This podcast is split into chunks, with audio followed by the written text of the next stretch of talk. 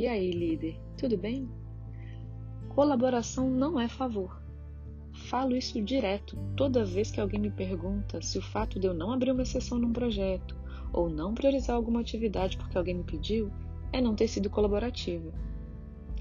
Colaborar é um ato onde você exerce empatia, doa conhecimento, dá ideias para resolver um problema que não é da sua área. É uma reunião que você participa de um tema que não é seu, mas você tem uma abordagem diferente para acrescentar, então você vai.